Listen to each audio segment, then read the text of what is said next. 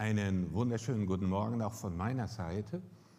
Für alle, die über Internet schauen und uns nicht kennen, mein Name ist Ralf Mühe und die charmante Dame, die die Moderation hatte, heißt Ulrike Degen. Dann haben Sie es wenigstens mal gehört. Ich möchte darüber sprechen, dass Gott zu jeder Zeit uns nah ist er gibt uns Hoffnung für die Zukunft. Er ist da in der Gegenwart, aber er war auch in der Vergangenheit da. Ich habe mir vorgenommen, eine Ansprache zu haben mit Fotos, die ich in diesem Jahr gemacht habe. Und äh, habe einen Einleitungstext zugrunde gelegt, Hesekiel 17, Vers 2. Da sagt Gott zu diesem Propheten aus Israel, du Mensch, Mache den Leuten von Israel durch ein äh, Gleichnis deutlich, was ich, der Herr, der mächtige Gott, ihnen zu sagen habe. Gleichnisse, Bilder und Worte prägen sich besser ein als nur Worte. Was ihr hier vorne seht, ist nichts anderes als schlichter Schaum vom Spülmittel. Wenn wir mal die Augen öffnen für die kleinen Dinge, staunen wir. Sie haben Struktur, diese, diese Bläschen.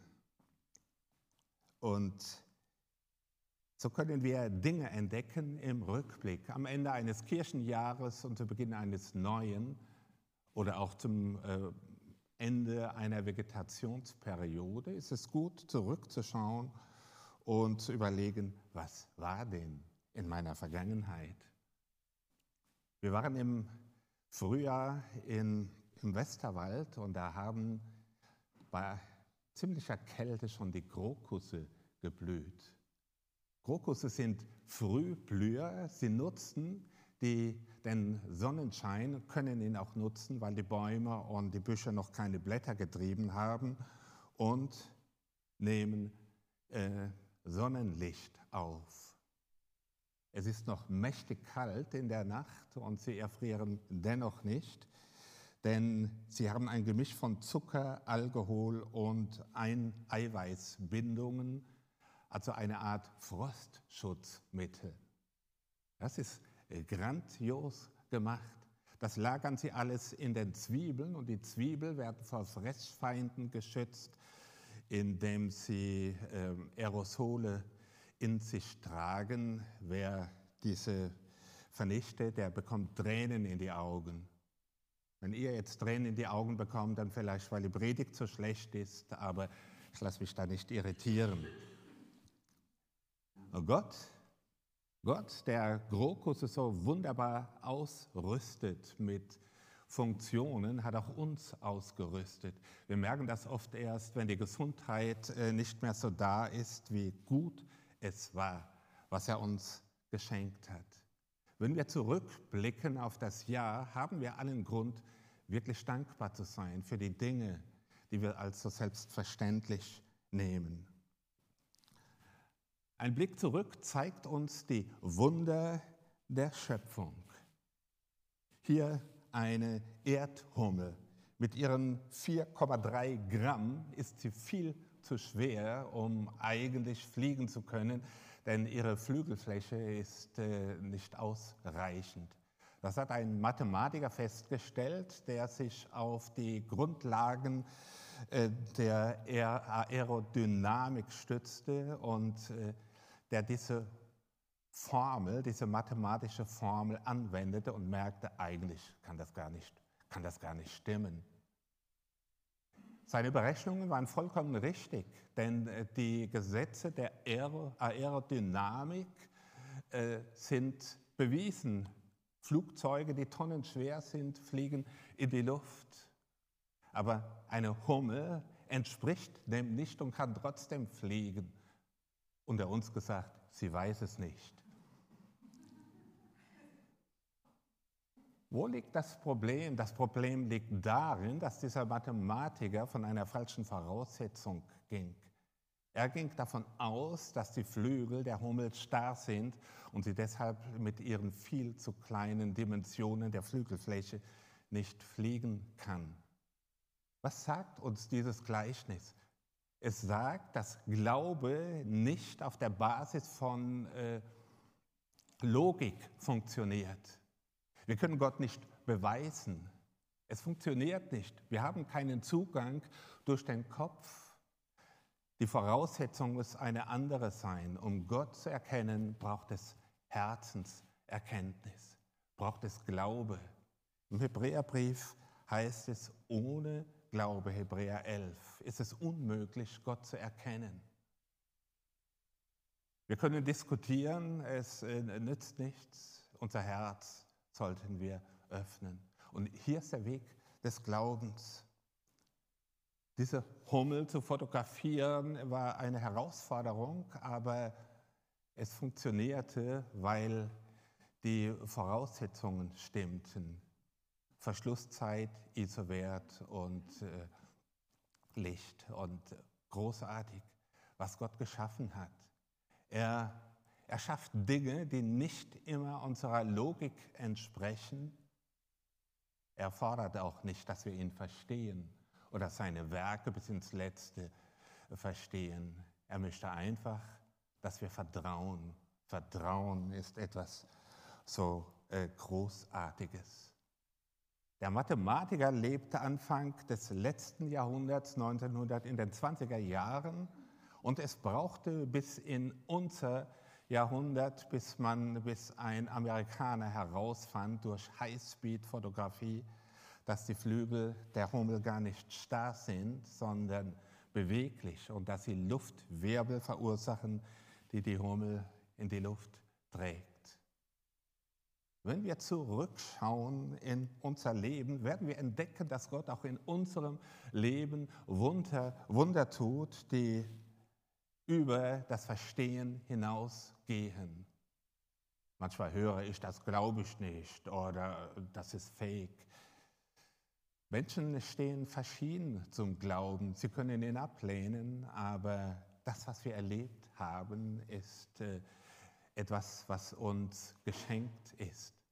Vielleicht schaust du zurück in dieses Jahr oder zurück auf diesen Monat, auf diese Woche und stellst fest, ja, Gott hat in meinem Leben Dinge getan, die über mein Verstehen hinausgehen.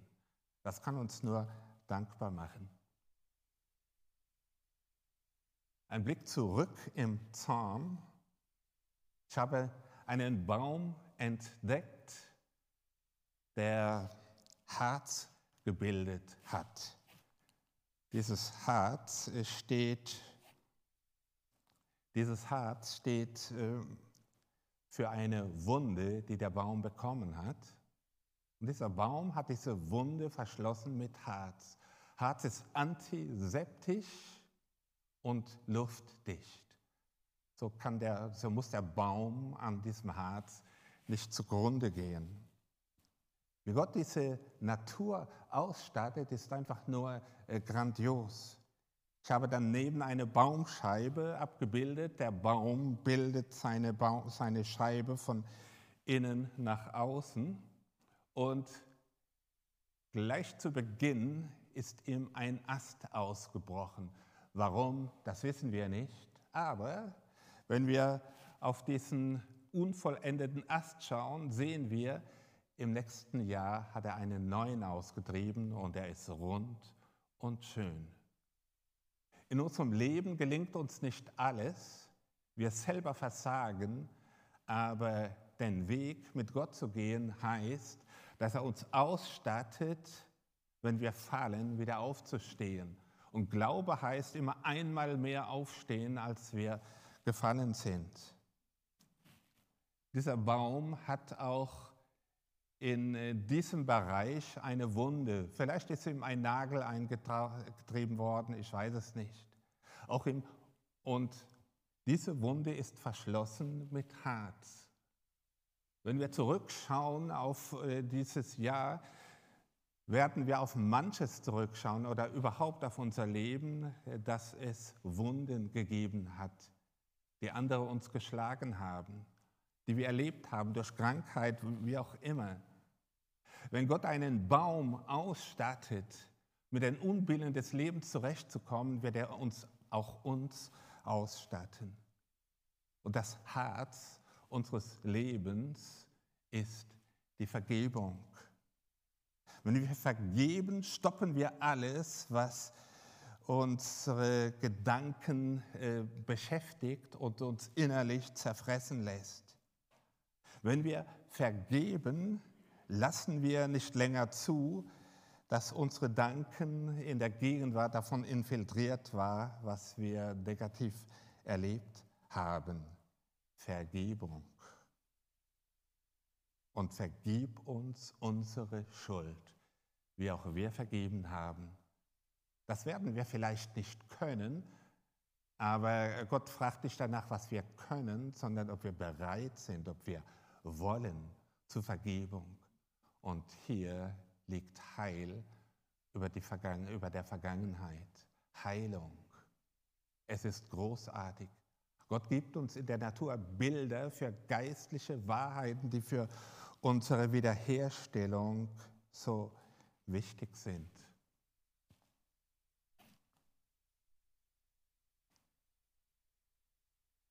Ein Schmetterling. Ich habe zahllose Schmetterlinge fotografiert, einen hier im Flug. Es braucht eine besondere Technik, um Schmetterlinge im Flug fotografieren zu können, denn sie sind sehr schnell. Sie flattern in die Luft und wenn sie die Flügel nach unten schlagen, schweben sie nach, werden sie nach oben katapultiert, gehen die Flügel nach oben, nach unten. Sie zu kriegen ist äh, schwierig.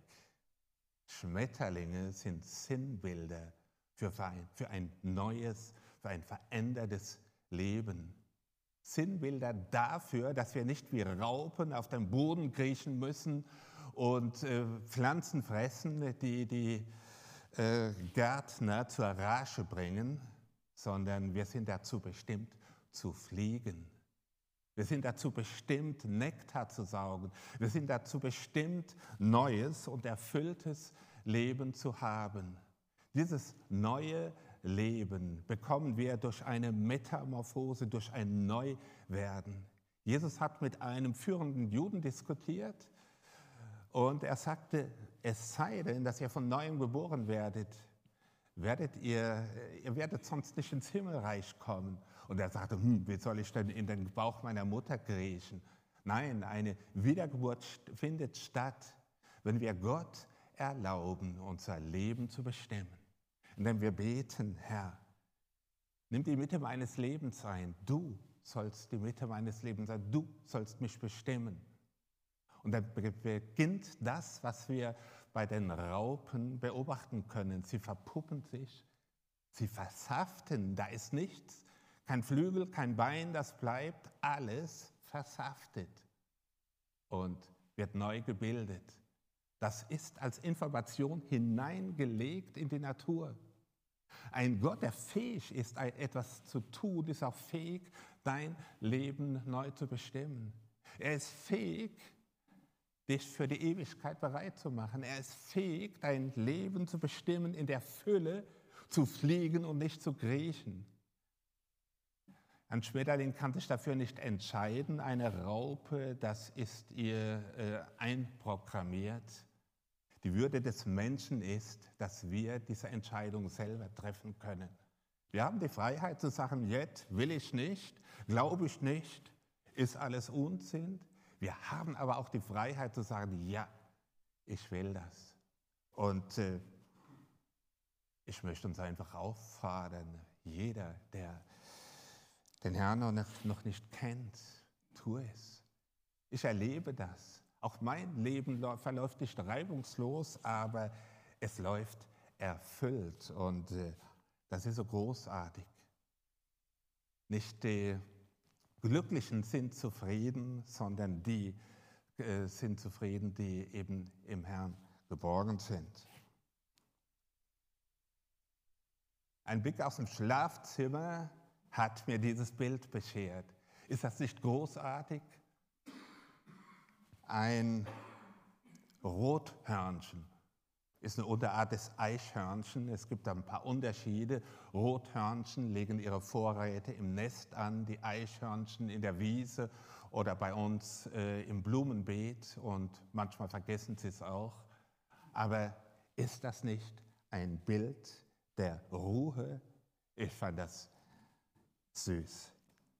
Psalm 116, Vers 7 besagt, Komm wieder zur Ruhe, meine Seele, denn der Herr hat dir Gutes erwiesen. Da spricht einer zu sich selbst und sagt, worauf gründet denn mein Leben? Was reg ich mich so auf?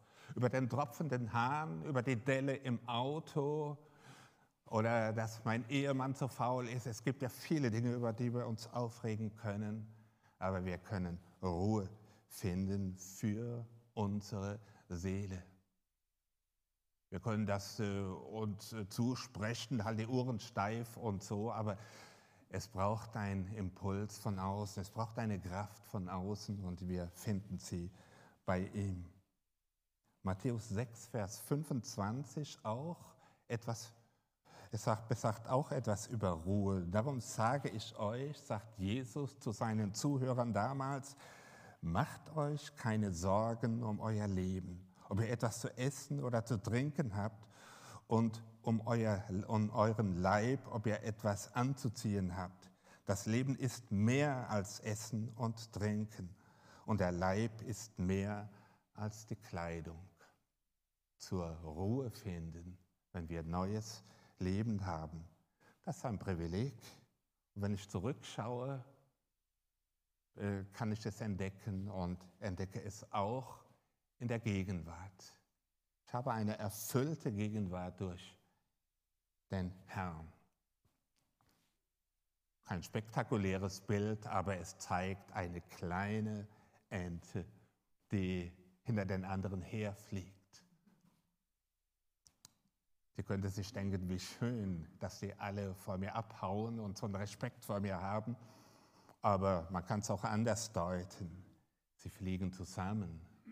Sie fliegen zusammen und das ist für mich ein Bild von Gemeinschaft. Durch Gemeinschaft sind wir stark. Wir sind gemeinsam unterwegs. Diese Enten sind gute äh, Flieger.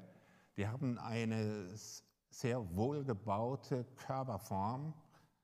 Und es fasziniert mich immer, sie zu sehen. Auch wir sind unterwegs. Unser Glaube ist nicht ein Standpunkt, den wir irgendwann mal eingenommen haben, sondern er ist äh, dynamisch. Wir sind unterwegs und zwar gemeinsam. Und auch das macht unsere Gegenwart aus. Als Gemeinde sind wir stark, sind wir stärker als als Einzelne. Paulus schreibt dann die Christen in Rom, die setzten sich zusammen aus Juden und aus Menschen anderer Völker. Und er sagt, zu ihm gehört auch ihr, also ihr aus den nichtjüdischen, äh, als nichtjüdische Nachfolger von Jesus. Denn Gott hat euch in die Gemeinschaft mit Jesus Christus berufen. Gegenwart in der Verbindung mit dem Herrn bedeutet Gegenwart in der Verbindung auch mit Menschen, die in der Gemeinschaft miteinander leben. Und das ist ein Privileg. Miteinander, wir sind unterwegs und wir können, auch wenn wir verschieden sind und der eine vorn fliegt, der andere in der Mitte und jemand ganz hinten. Wir sind unterwegs, haben das gleiche Ziel und das ist ein Privileg des Glaubens. Das Bild haben wir, oder dieses Feld haben wir entdeckt, als wir in der Nähe von Meckeltown waren. Es war faszinierend zu sehen, dieses Gold und dieses Blau. Unsere Gegenwart bietet die Chance, Frucht bringen zu können, etwas mitzugeben den Menschen um uns herum, die ohne Hoffnung sind, die belastet sind, die Sorgen haben. Frucht Frucht für uns persönlich und für andere. Epheser 4, Vers 24, zieht den neuen Menschen an. Also tut, äh, vollzieht das, was ihr irgendwann durch die Hinwendung zum Glauben vollzogen hat. Zieht den neuen Menschen an, den Gott nach seinem Bild geschaffen hat und der gerecht und heilig lebt. Aus der Wahrheit Gottes, an der nichts Trügerisches ist. Wir dürfen das leben, was Gott uns geschenkt hat. Etwas, was nicht zu unserer eigenen Natur gehört, nämlich ähm, Heiligkeit und gerecht zu sein. Wir sind es nicht. Und wir versagen immer wieder, Herr, schon wieder. Aber wir können uns verändern lassen. Das ist Frucht in unserem Leben aber auch als Gemeinschaft, als Gemeinde können wir Frucht bringen. Paulus schreibt an seinen Mitarbeiter Timotheus, Kapitel 3, Vers 15, ich schreibe dir in diesem Brief, damit du weißt, wie diejenigen sich verhalten sollen, die zum Haus Gottes gehören, zur Gemeinde des lebendigen Gottes, die der Stütz, die der Stützpfeiler und das Bollwerk der Wahrheit ist. Als Gemeinde haben wir eine Ausstrahlung. Vielleicht ist sie nicht so, wie wir sie uns wünschen, aber solange wir da sind, sind wir ein Dorn in unserer Gesellschaft, weil wir die Altmodischen sind, weil wir Werte haben, die nicht mehr geteilt werden, weil wir so fromm daher reden und nicht überall mitmachen. Ein Stützpfeiler und ein Bollwerk der Wahrheit, wo alles wegbröselt, wo Böses gut genannt wird, da halten wir an dem fest, was wir als Wahrheit erkannt haben. Und Wahrheit definieren wir nicht selbst, sondern sie wird uns vorgegeben durch die Bibel, an der wir uns orientieren. Könnt ihr noch? Wenn nicht, dann äh, stoßt dem Nachbarn einfach einen Ellenbogen in die Rippe, dann nimmt er wieder Haltung an.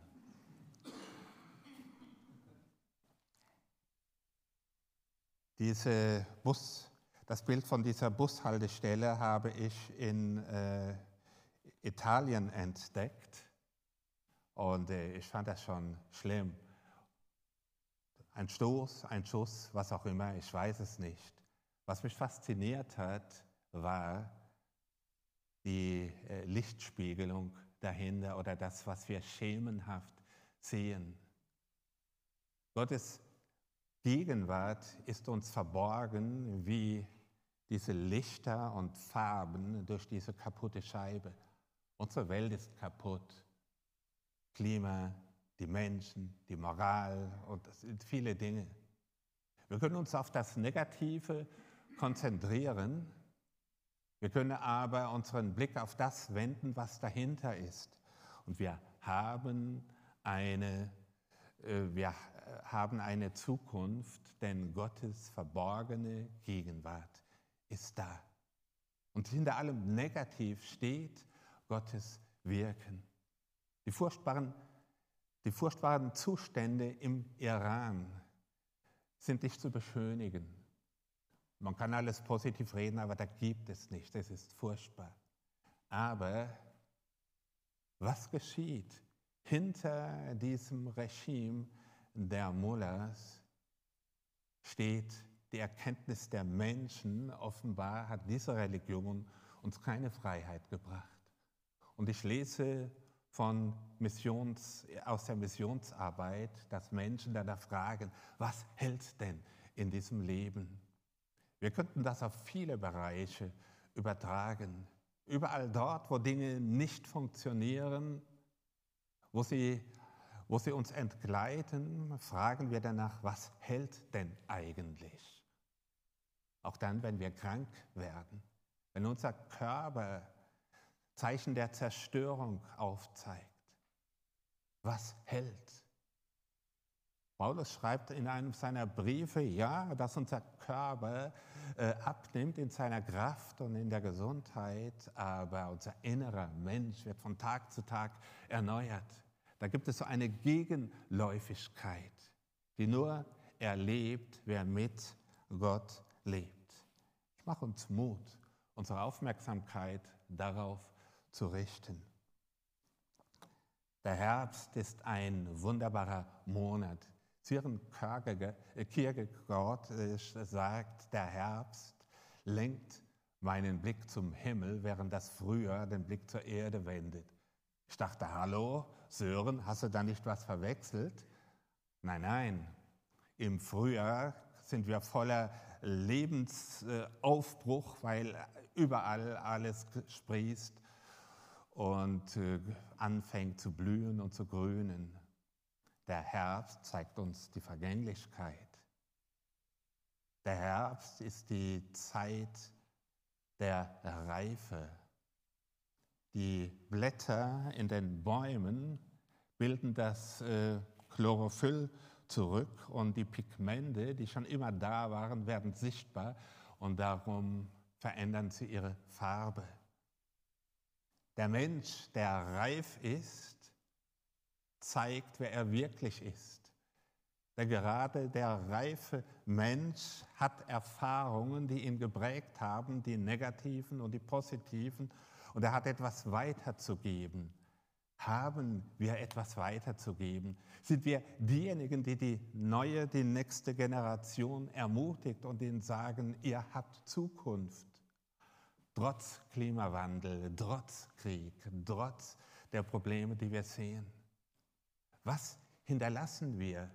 Bevor die Blätter sich von den Bäumen lösen, wird das, was das Chlorophyll an äh, Stoffen aus der Sonnenenergie in chemische Energie gebildet hat, zurückgebildet in die Zweige und Äste.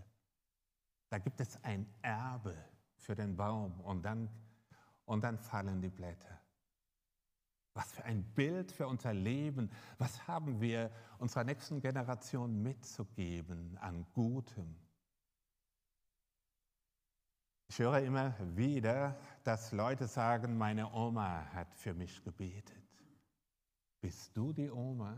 Bist du der Opa, die Mutter der Vater und der Vater, die so ein Erbe zurücklassen,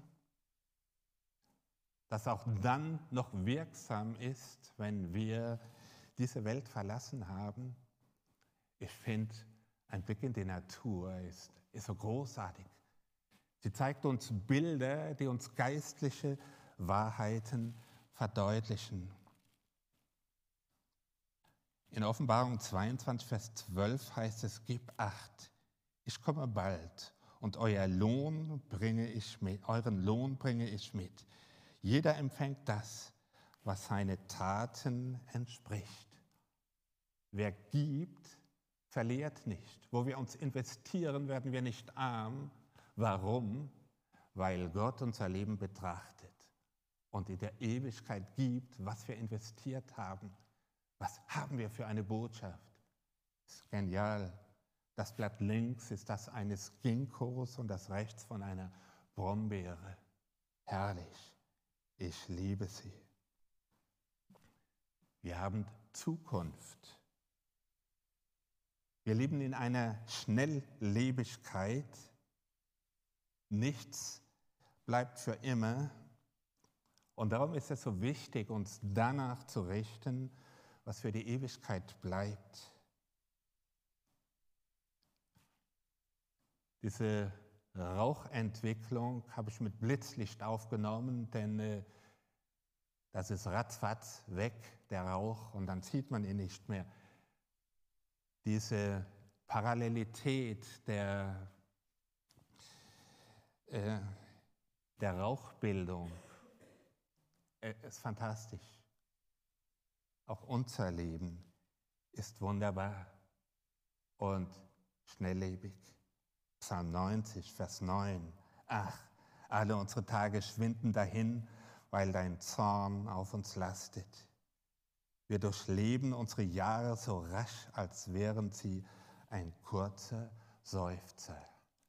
Aber diese Momentaufnahme zeigt, da gibt es Herrlichkeit in unserem Leben. Wir sehen sie nur kurz aufblicken und dann nicht mehr. Aber wie ist das mit Rauch? Wir sehen ihn ganz kurz und dann ist er weg. Wir riechen ihn länger, als dass wir ihn sehen. Aber er ist immer noch da. Das, unsere Hoffnung ist nicht sichtbar, sie kann nur geglaubt werden. Auch dafür ist es ein Bild. Ich habe eine Frau gefragt, wie gehst du mit der Vergänglichkeit um? Sie sagte, ach, ich denke nicht daran. Ist auch, ist auch eine Möglichkeit, aber nicht Inhalt meiner Rede, weil ich daran äh, nicht glaube.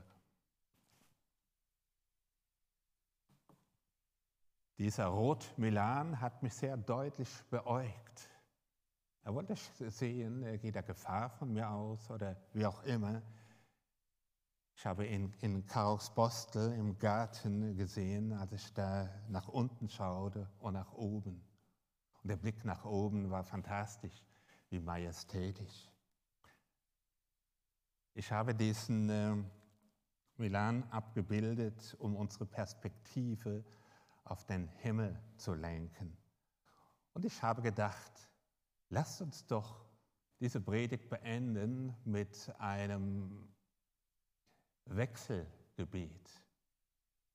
Ein Gebet, wo Ulrike den Text vorliest und wir dann gemeinsam äh, das, was eingerückt ist. Man kann das so gar nicht lesen. Ich sage das vor. Äh, das, was wir sagen können, äh, seine Gnade bleibt für alle Zeiten bestehen. Das ist nicht so schwierig. Ne? Seine Gnade bleibt für alle Zeit bestehen dass wir jetzt damit die Predigt abschließen, dass du liest und wir dann antworten. Wenn ihr mögt und könnt, steht einfach dazu auf. Genau. Psalm 118. Halleluja. Dank, ups, Halleluja. Dank dem Herrn, denn er ist gütig und seine Gnade bleibt für alle Zeit bestehen. Israel soll sagen, seine Gnade bleibt für alle Zeiten bestehen. Die Nachkommen Aarons sollen sagen, seine Gnade bleibt für alle Zeiten bestehen. Alle, er, alle, die Ehrfurcht vor dem Herrn haben, sollen sagen, seine Gnade bleibt für alle Zeiten bestehen. In großer Not rief ich zum Herrn, und er antwortete mir, ja, der Herr verschaffte mir weiten Raum. Amen.